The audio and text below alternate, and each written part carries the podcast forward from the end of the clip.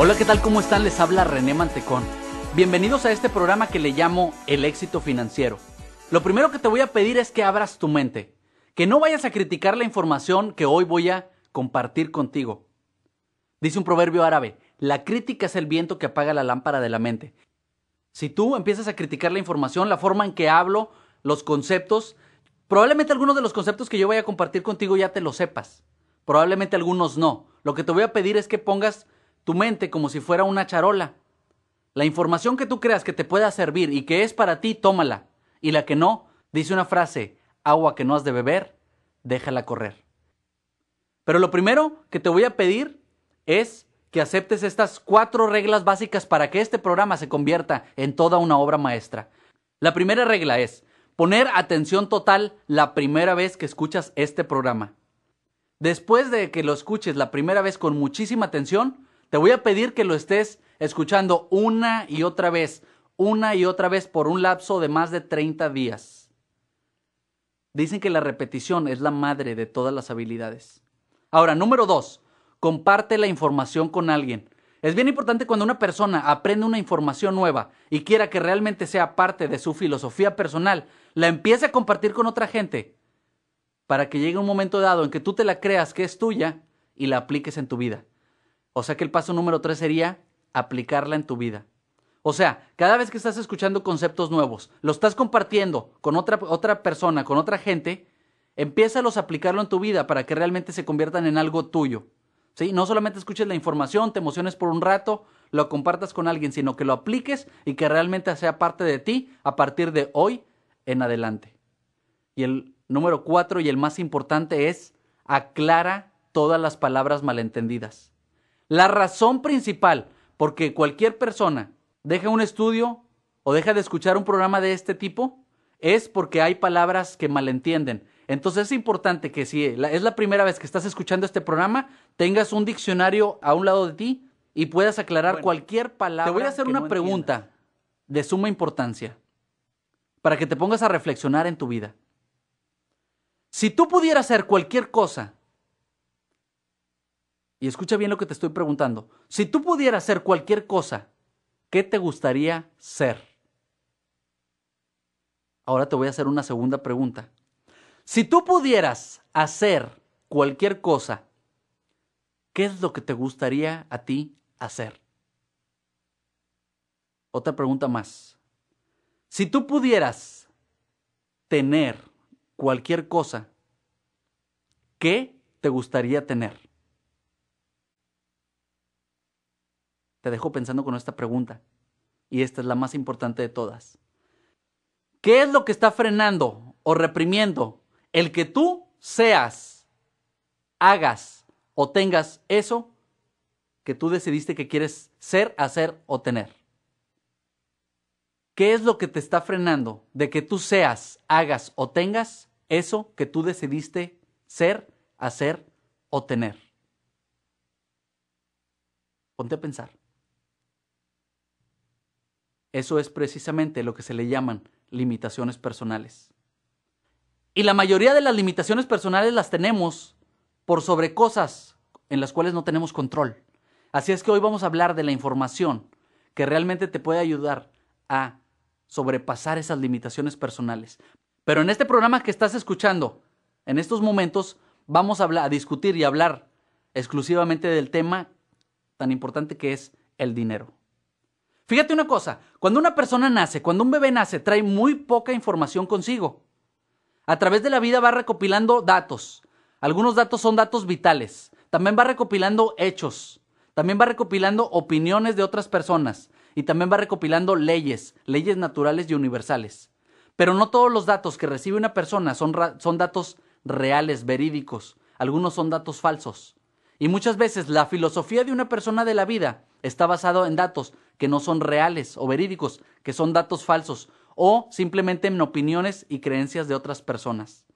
De lo que vamos a hablar hoy es precisamente de las leyes naturales y universales que te pueden ayudar a alcanzar el éxito en cualquier cosa que tú desees. Vamos a suponer que aquí, en donde estoy yo parado, tengo conmigo en la, mano una pluma. ¿Qué pasaría si en este momento yo la suelto? ¿Se cae, sí o no? Bueno, ¿qué pasaría si yo me voy a Estados Unidos, agarro la pluma y la suelto, se va a caer, ¿cierto? ¿Qué pasaría si me voy a China del otro lado del mundo y agarro esa misma pluma y la suelto? Se va a caer. La razón es por la ley de la gravedad. Hoy vamos a hablar de esas leyes que son inviolables y que te pueden ayudar. Si tú las respetas y las utilizas tal y como se deben de usar y respetar, te pueden llevar a alcanzar lo que tú busques en tu vida. Ahora te quiero hacer una pregunta. La mayoría de los hispanos tenemos muchas cosas en común. ¿Te gustaría a ti ganar más dinero? Contéstate la pregunta tú mismo y sé sincero contigo. ¿Te gustaría vivir en una mejor casa? ¿Te gustaría manejar un mejor coche? Ahora, ¿nunca te has preguntado por qué aquel vecino que a lo mejor estudió donde mismo que tú, tuvo la misma educación que tú, sus padres eran parecidos a los tuyos en cuanto a educación, está ganando mucho más dinero que tú? Simplemente, la respuesta es que esa persona era causa sobre el dinero. Ahorita te voy a explicar lo que es ser causa. ¿Sabías que hay una ley que se llama causa y efecto? Dicen que para todo efecto siempre hay una causa. Cualquier cosa que esté sucediendo, algo la causó. Y se dice que tú eres la causa de todo lo que sucede en tu vida. Te voy a poner un ejemplo. Si alguien te dice, quiero que me hagas este trabajo por computadora, y tú no sabes manejar la computadora, pero te están ofreciendo muchísimo dinero que tú decides que lo vas a intentar, y empiezas a tratar de moverle las teclas a la computadora, de repente te sale una ventanita y no sabes qué hacer. Te sientes descontrolado. ¿Por qué? Porque tú estás haciendo efecto de la computadora, no estás haciendo causa sobre la computadora. Déjame te explico un poquito diferente.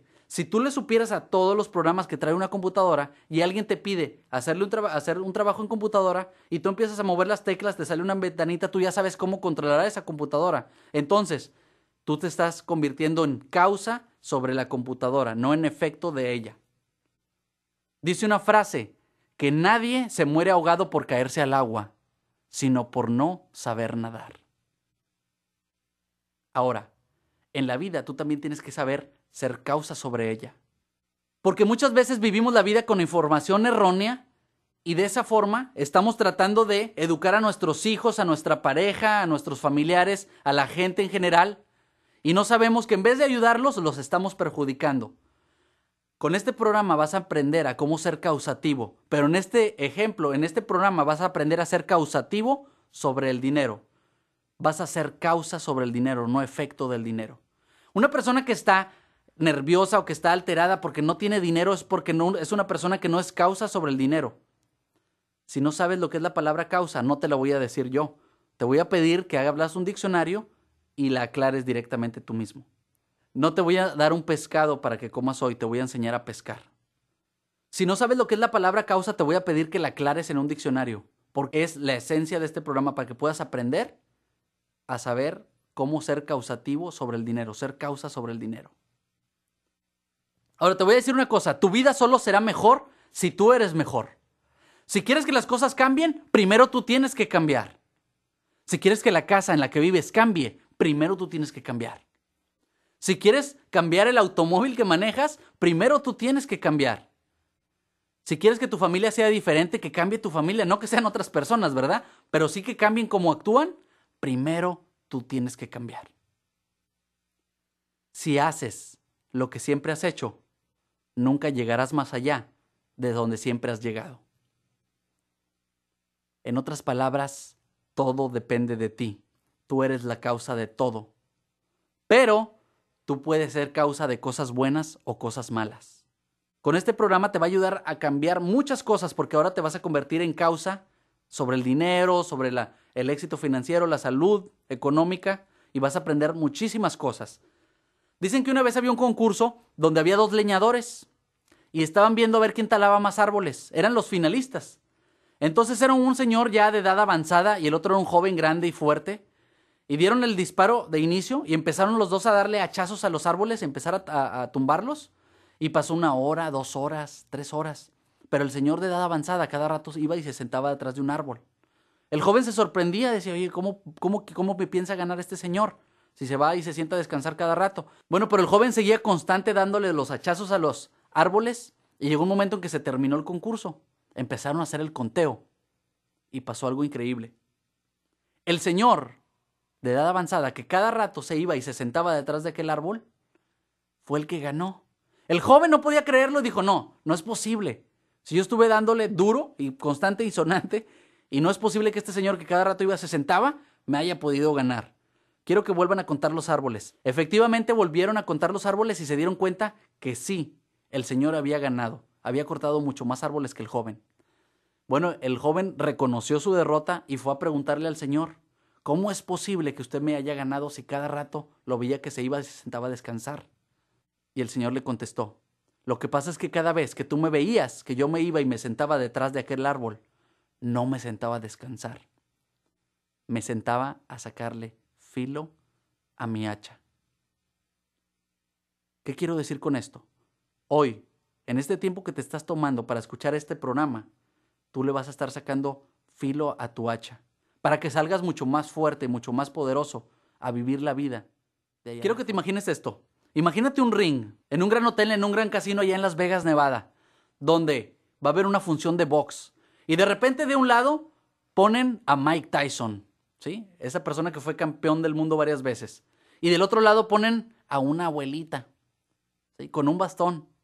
La realidad, ¿quién de los dos va a ganar? Claro que Mike Tyson, lógico.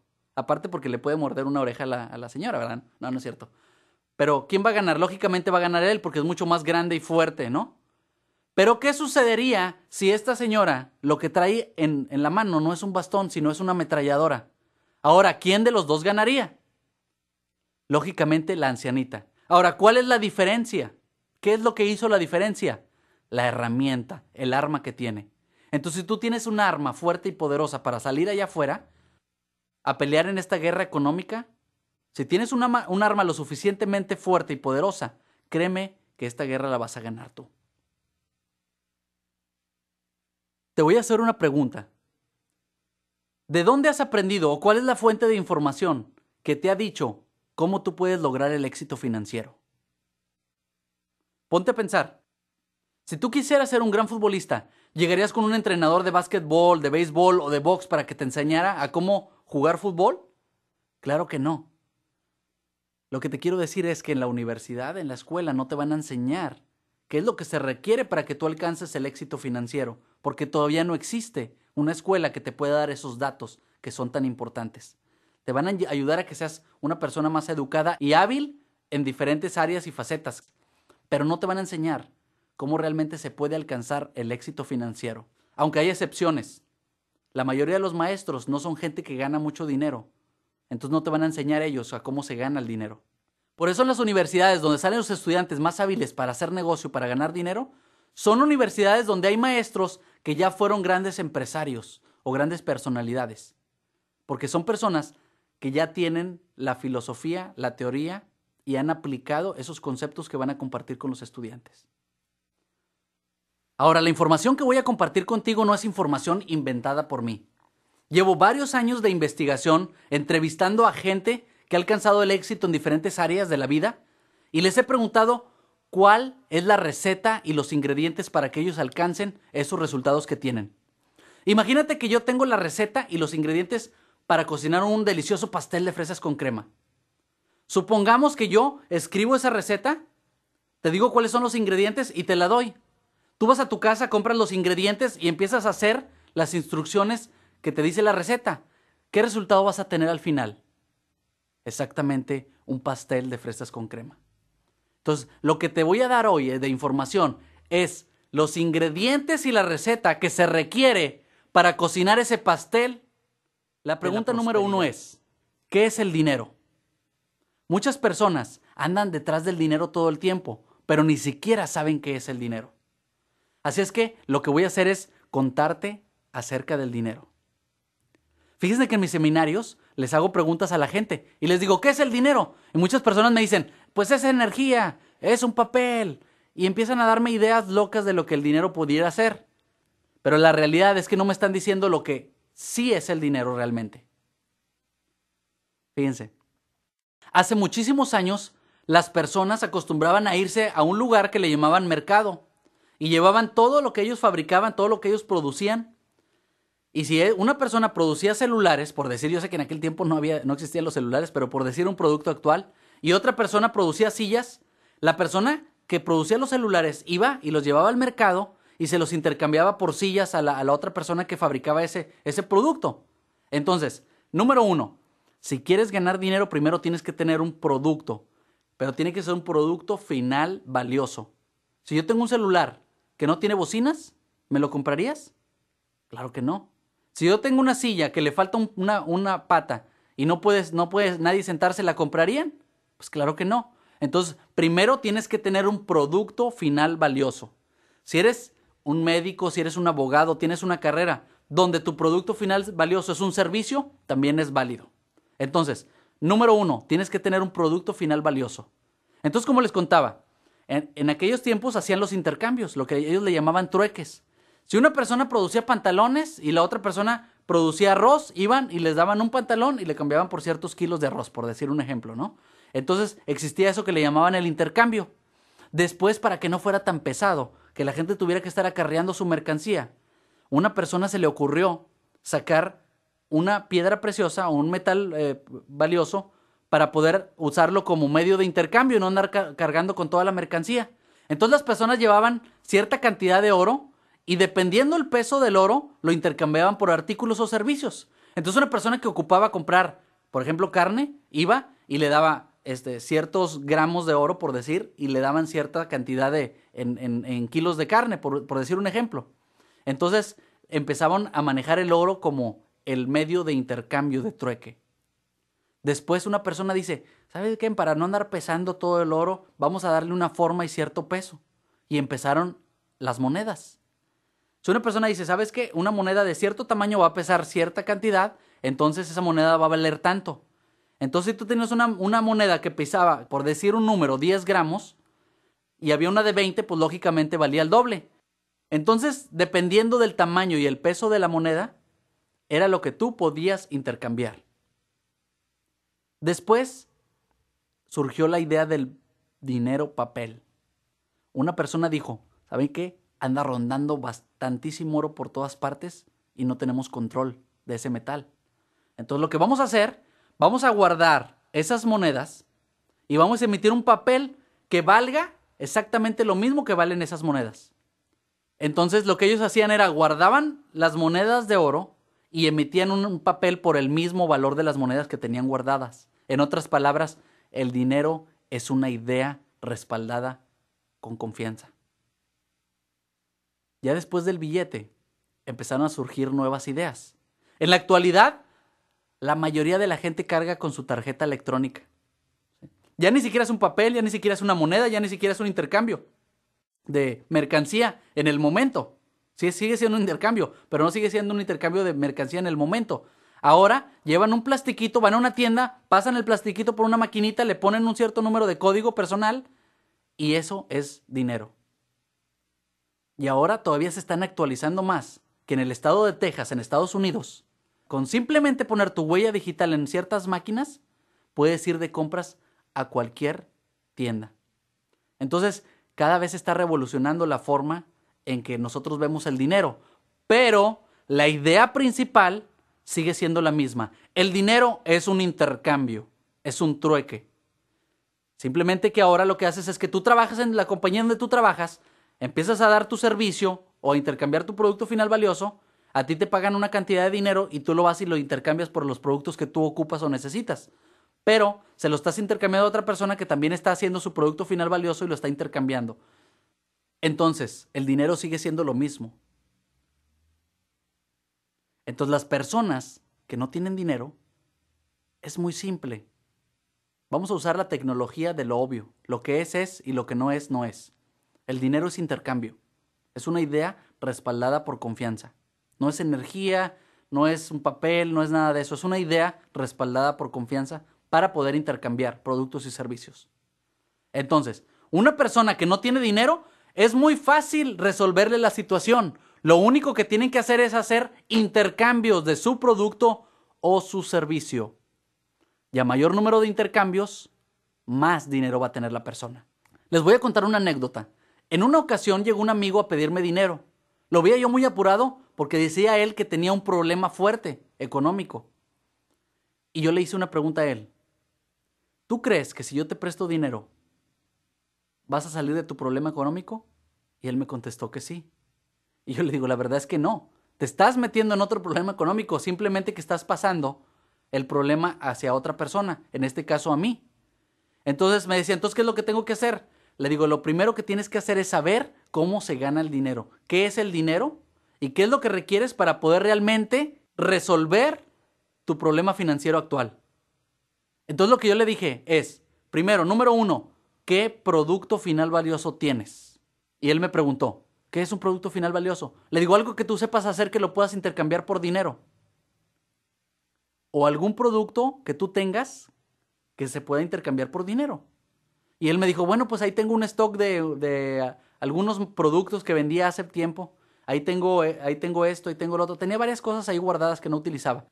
Bueno, le contesté yo, bueno, eso lo puedes intercambiar por dinero. ¿Qué más sabes hacer? Y ya me empezó a decir las habilidades que él tenía y tenía muchas cosas que él podía realmente intercambiar por dinero. Salió de ahí, empezó a hablar con mucha gente, empezó a intercambiar su producto que tenía ahí abandonado y empezó a, ganar dinero. Empezó a ganar también que empezó a recomprar otra vez producto para poder volverlo a vender. Y empezó a sanear su economía. Ahora, no solamente tienes que intercambiar producto o servicio. Hay cuatro tipos de intercambio. Y ahí es donde viene el secreto del por qué hay gente que gana muchísimo más dinero que otras personas. ¿Por qué? Por estos cuatro tipos de intercambio. Y hay que aprendérnoslos, hay que apuntarlos, hay que internalizarlos en nuestra mente para poder utilizarlos. El primer tipo de intercambio es el intercambio fraude. Una persona va caminando por la calle, de repente ve una casa bonita, que se ve que está la puerta media abierta y no hay nadie en la casa. Se mete a la casa, empieza a tomar el estéreo, las joyas, el dinero que hay adentro y muchos bienes. Y esta persona no deja nada de dinero ahí o ningún tipo de producto o servicio de intercambio. La persona se lleva todo. Entonces recibió cosas, producto, servicio, pero no pagó nada. Esta persona está haciendo un intercambio fraude. En una ocasión me tocó a mí llegar a un taller a reparar un coche que se me había descompuesto. La persona del taller me dijo que iban a ser más de 600 dólares en la reparación porque tenía la transmisión del coche que no estaba funcionando. Entonces dije, ok, pues se lo voy a dejar. Le dije a un amigo, oye, acompáñame allá al taller porque ya tienen dos días y no me han entregado el coche. No lo han reparado. Y le dije, acompáñame, llévame. Y esta persona me llevó, llegamos al taller. El señor tenía muchísimo trabajo, entonces por eso no le había metido mano al coche. Pero cuando mi amigo se subió al carro, él conocía un poquito de mecánica. Él era causa sobre la mecánica, fíjense. Y esta persona se sube al carro, lo prende y me pregunta, ¿cuánto te está cobrando este señor por la reparación? Y le dije yo, pues más o menos entre 500 y 600 dólares. Y me dice, ¿sabes qué? Si me das 100 dólares, ahorita mismo te lo reparo. Y le, digo yo, bueno, pero si lo vas a reparar tú, tenemos que llevarlo en grúa a tu taller o a donde tú sepas, a, donde tengas la herramienta. Y me dice, no, no, ahorita mismo te lo reparo. Y le digo, a ver, quiero ver. Entonces acepté. Mi amigo consiguió un alambrito, un pequeño cable, unió dos varillas y el carro funcionó. Este señor estaba intentando hacer un intercambio fraude conmigo. ¿Cuántas veces creen que yo recomendé a este señor o este taller? Nunca. ¿Cuántas veces creen que he hablado mal de ese taller? Cientos de veces. Eso es lo que produce un intercambio fraude. El segundo tipo de intercambio es el intercambio parcial. Vamos a poner un ejemplo, un vendedor de computadoras. Esta persona te dice que la computadora tiene cierta memoria, tiene eh, una pantalla de cierto tamaño, que se ve cierta nitidez en la pantalla, que te va a durar tanto tiempo, que tiene cierta rapidez, etcétera, etcétera. Tú pagas cierta cantidad por la computadora, vamos a decir en este ejemplo unos 3 mil dólares. Empiezas a utilizar la computadora y te das cuenta que la pantalla no se ve como él te decía que se iba a ver. Te das cuenta que no es tan rápida como él te decía que iba a funcionar. Te das cuenta que realmente no es la computadora que tú estabas esperando. Sí hubo un intercambio, le pagaste cierta cantidad de dinero, pero el producto o servicio que te dio no vale igual que el producto que recibiste. Eso se le llama un intercambio parcial y a mí también me ha tocado vivirlo. ¿Cuántas veces crees que yo he recomendado a una persona que me ha hecho un intercambio parcial a mí? Exactamente, ninguna. Ahora, ¿cuántas veces creen que yo he hablado mal de estas personas que me han hecho intercambios parciales? Exactamente, decenas. Vamos a pasar a la parte positiva. Vamos a pasar al intercambio justo. La tercera forma es el intercambio justo. Una persona llega, vamos a poner un ejemplo de un vendedor de celulares. Llega este vendedor y te dice que este celular tiene bocina, que se puede escuchar desde lejos el celular, este, cuando están hablando la persona, que tiene una batería que dura más de 12 horas, eh, aunque lo estés utilizando y haciendo llamadas, que este celular tiene servicio de, de recibir y enviar correo electrónico, por decir un ejemplo, y te dice que este celular te va a dar cierto servicio. Te lo vende. ¿Cuánto? 200 dólares. Tú pagas 200 dólares. Agarras el celular y efectivamente el celular tiene una batería que dura más de 12 horas. Es exactamente lo que él te dijo. Te da el servicio exacto e igual como él te dijo. Ese se le llama un intercambio justo. ¿Cuántas veces yo he recomendado a una persona que me hace un intercambio justo? Muchísimas. ¿Cuántas veces he hablado mal de una persona que me hace un intercambio justo? Ni una sola vez. Pero ahora vamos a hablar del intercambio que usan la gente que realmente ha alcanzado el éxito financiero.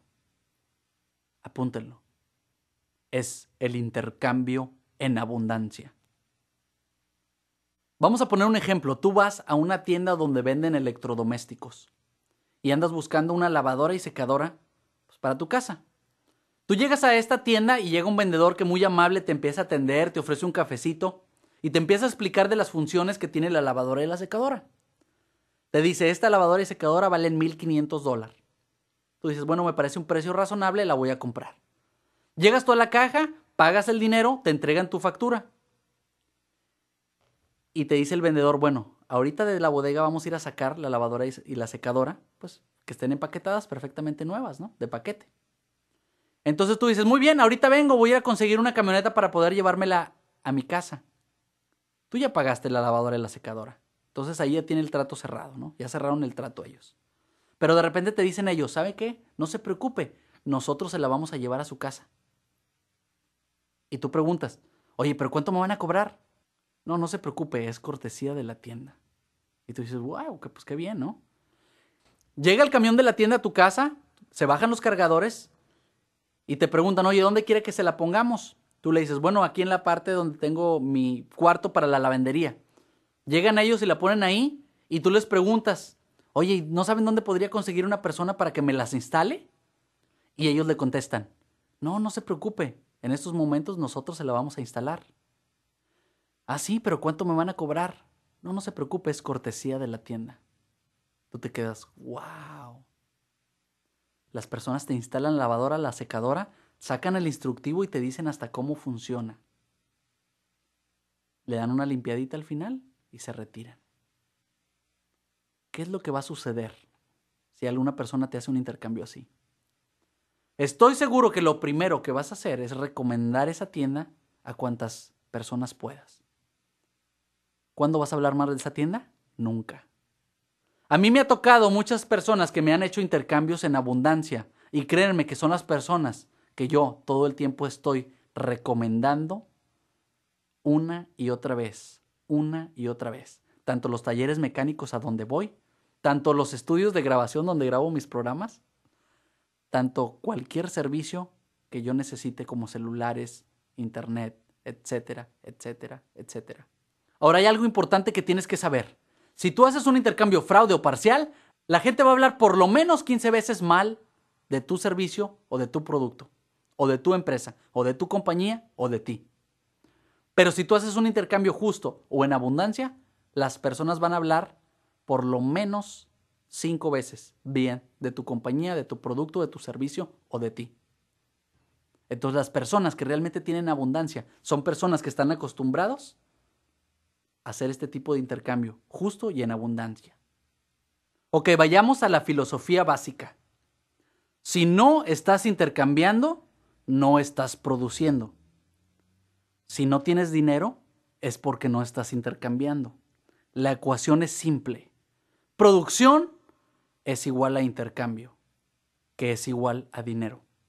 En otras palabras, tienes que hacer cosas que te producen. ¿Y qué es lo que te produce? Intercambiar tu producto o tu servicio. Todo lo demás es gasto. Ponte a reflexionar. Todo lo que no sea producción, o sea, intercambio, es gasto. Producción es igual a intercambio, intercambio es, igual a ser activo que productivo. Porque hay muchas personas que se la pasan ocupadísimos todo el día y lo único que tienen que hacer es llevar el carro que le cambien el aceite, llevar la ropa a la tintorería, llevar a recoger, ir a recoger a una persona, hacer esto y aquello, y andan bien ocupados, tan ocupados en sus cosas que no tienen tiempo para producir, para crear intercambios, para crear dinero. Entonces, como lo dije en mi primer programa hace más de seis años, la vida está basada en créditos y débitos o lo que haces día a día, las cosas que estás haciendo constantemente, te van a dar más o te van a quitar más de lo que tienes. Vuelvo a repetir, o te dan más de lo que tienes o te quitan de lo que ya tienes. Tenemos que enfocarnos principalmente en las cosas que nos den, en la producción, en el intercambio. La pobreza está en la cabeza, no en el bolsillo.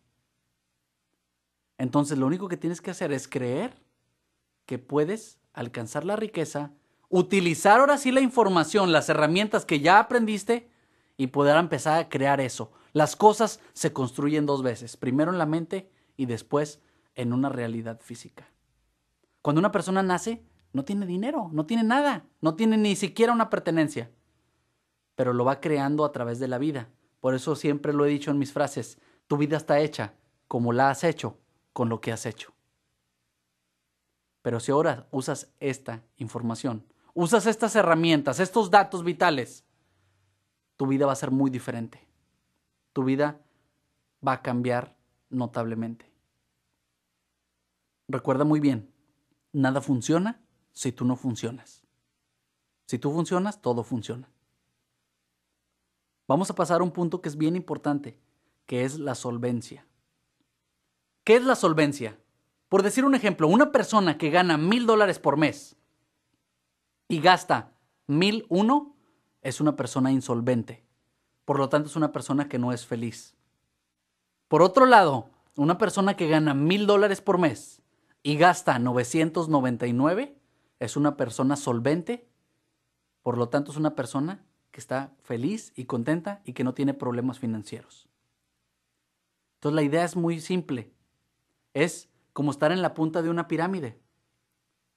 Vas a pasar, vas a caer hacia un lado o hacia el otro.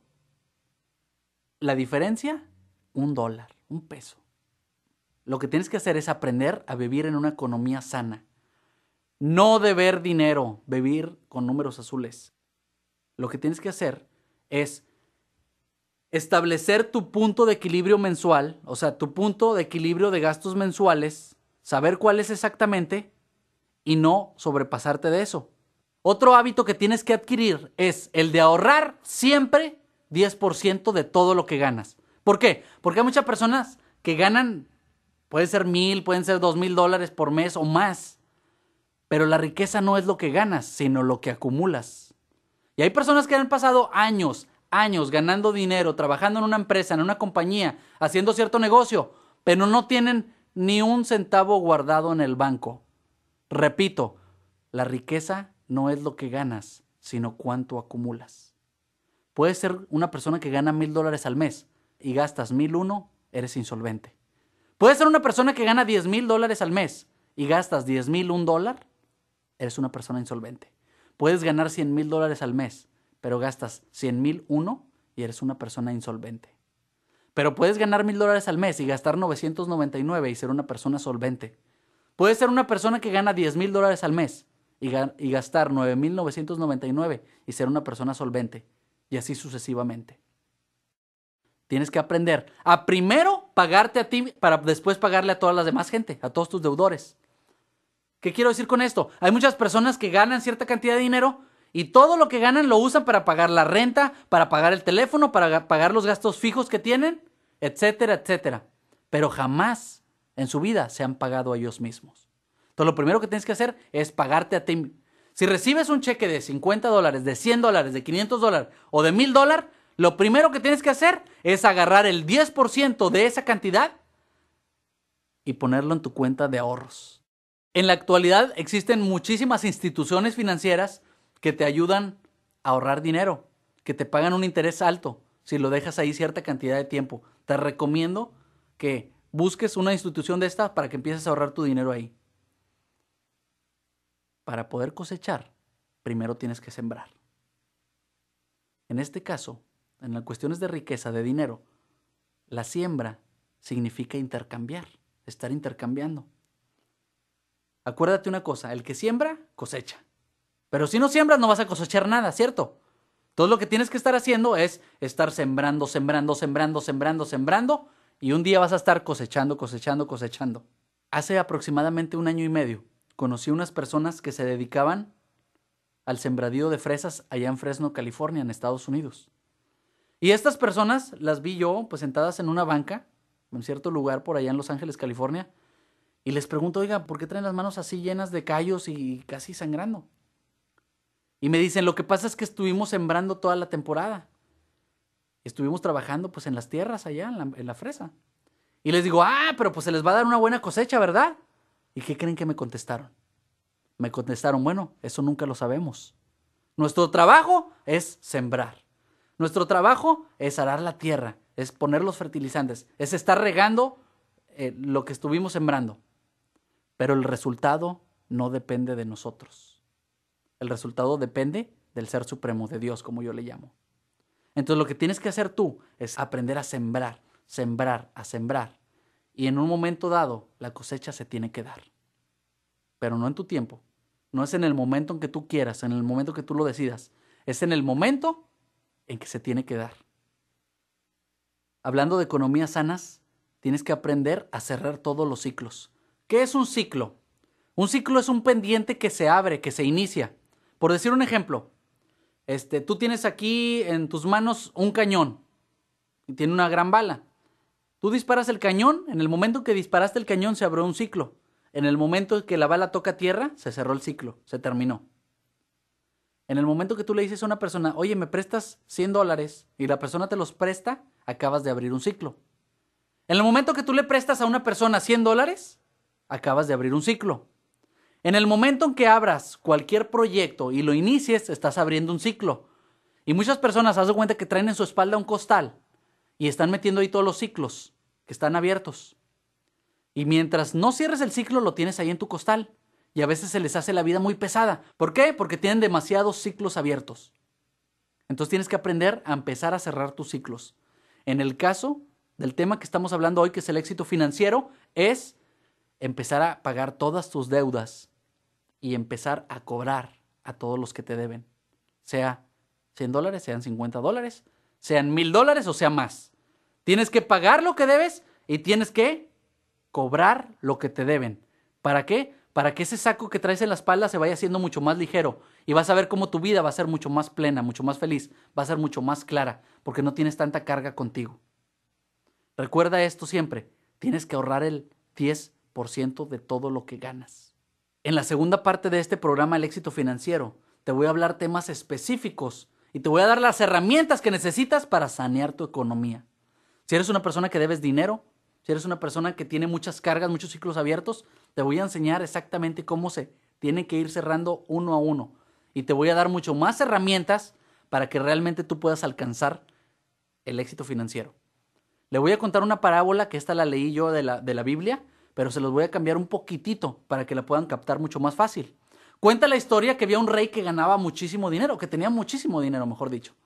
Y este rey decide irse de viaje pero la razón era que quería probar cuál de sus tres hijos era la persona más adecuada para dejarle toda su herencia. Entonces en aquel tiempo los, las monedas de oro les llamaban las, los talentos. Y le da 10 talentos, o sea, 10 monedas de oro a cada uno de sus hijos. Este rey se va de viaje y regresa dos años después. Manda hablar a uno de sus hijos y le pregunta, ¿qué fue de los talentos? ¿Qué fue de las monedas de oro? Y dice, bueno, padre, pues después de dos años yo lo que hice fue este, vivir con poquito dinero, o sea, no me gasté tanto, entonces aquí tienes la mitad del dinero, me, me sobró. Y el, el, rey le dice, ok, muy bien, y toma las cinco monedas que le habían sobrado a este hijo. Después manda a llamar al segundo y le pregunta qué fue del dinero, qué fue de las monedas de oro. Este segundo llega, bueno, como yo sé, padre, que eres un rey muy severo, yo lo que hice agarrar las monedas y las enterré. Así no me ganaba la tentación de gastármelos por estar viéndolas. Entonces aquí tienes tus diez monedas de oro, igualito que como me las diste. Entonces manda llamar al tercer hijo. Y el tercer hijo le dice, bueno, las monedas que me dejaste, yo las invertí en ciertos negocios y estuve intercambiando productos y servicios y las fui duplicando cada vez más. Iba ganando dinero, invertía las monedas en el banco para que me generara interés y empecé a ganar un poco más. Entonces aquí tienes 15 monedas de oro, 15 talentos. ¿Qué fue lo que hizo este rey? Tomó las cinco monedas del hijo que se había gastado la mitad. Tomó las 10 monedas del hijo que, que no había gastado nada y se las dio al que más tenía, o sea, al que había duplicado el dinero. ¿Por qué? Porque se dice que el que más tiene, más tendrá. Y al que no tiene, se le quitará para dárselo al que más tiene. El que más produce, más va a producir. Entonces, esa es una ley universal. Una persona que tiene dinero, que sabe producirlo y duplicarlo, es una persona que más va a tener. Y lo vemos en las grandes empresas. El dueño de una compañía o de una gran empresa siempre va a ser la persona que más gana y sus empleados. O sea, las personas que menos ganan le van a estar dando, como quien dice, toda la utilidad a aquel que más gana. Entonces la idea es muy simple. Todo aquel que gane más va a duplicar su dinero. Y si tú quieres llegar a tener más dinero, lo que tienes que hacer es ahorrar tu 10% y va a llegar un momento dado en que se te va a presentar la oportunidad de algún negocio y vas a generar cada vez más y más y más. Ahora, si eres empleado de alguna compañía, piensa que tu producto final valioso es el servicio que das.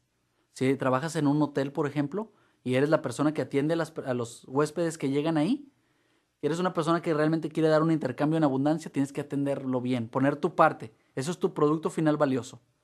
Empieza a ahorrar tu dinero, va a llegar un momento que la oportunidad se va a presentar. Pero tienes que estar preparado. Es mejor estar preparado y que no llegue la oportunidad, a que llegue la oportunidad y no estar preparado. Dice una historia que había tres personajes. Uno era el dinero, otro era la sabiduría y el otro era la oportunidad. Y estaban en cierto lugar y quedaron de verse en otra parte. Entonces ya se habían puesto de acuerdo, ya se iban a retirar los tres, cuando de repente se para la sabiduría y les dice, oigan, espérense, pero ¿qué va a suceder si nos perdemos?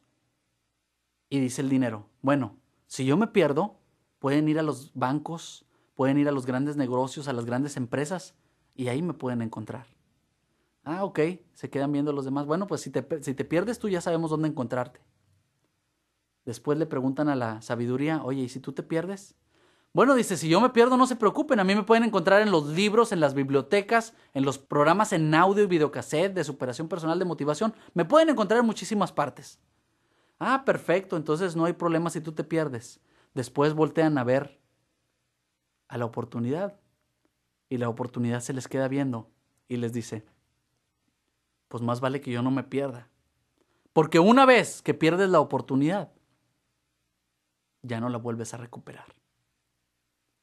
Entonces, si tú no estás preparado y no tienes lo que se requiere para aprovechar esa oportunidad que te puede llegar, te vas a sentir muy mal después. Lo que tienes que hacer es prepararte día a día para cuando llegue el momento o que se te presente esa oportunidad.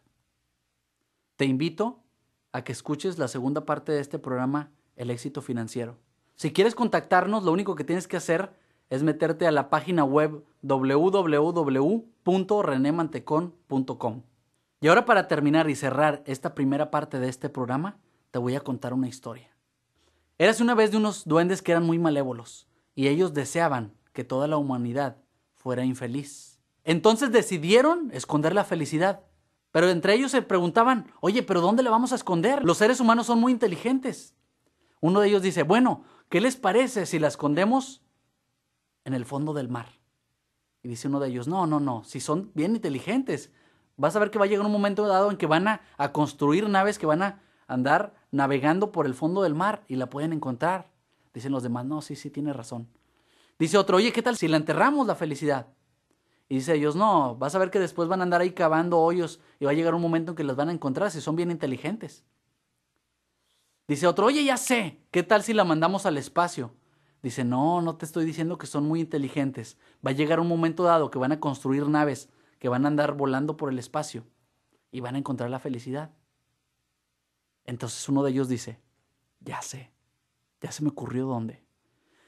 Yo conozco un lugar donde jamás se les ocurriría que se encuentra la felicidad. dicen todos los demás, ¿dónde? Dentro de ellos mismos. Entonces decidieron que iban a esconder la felicidad dentro de los seres humanos para que no la pudieran encontrar. Ellos son tan inteligentes que se la van a pasar buscando la felicidad en el dinero y en los bienes materiales, en los viajes y en muchas cosas de esas pero no se van a dar cuenta de que la felicidad está dentro de ellos mismos. Entonces recuerda que el éxito financiero no siempre es sinónimo de felicidad. Si lo que tú estás buscando es la felicidad, no busques más. Esta se encuentra dentro de ti. Espero que todos tus anhelos se conviertan en una realidad. Que Dios te bendiga.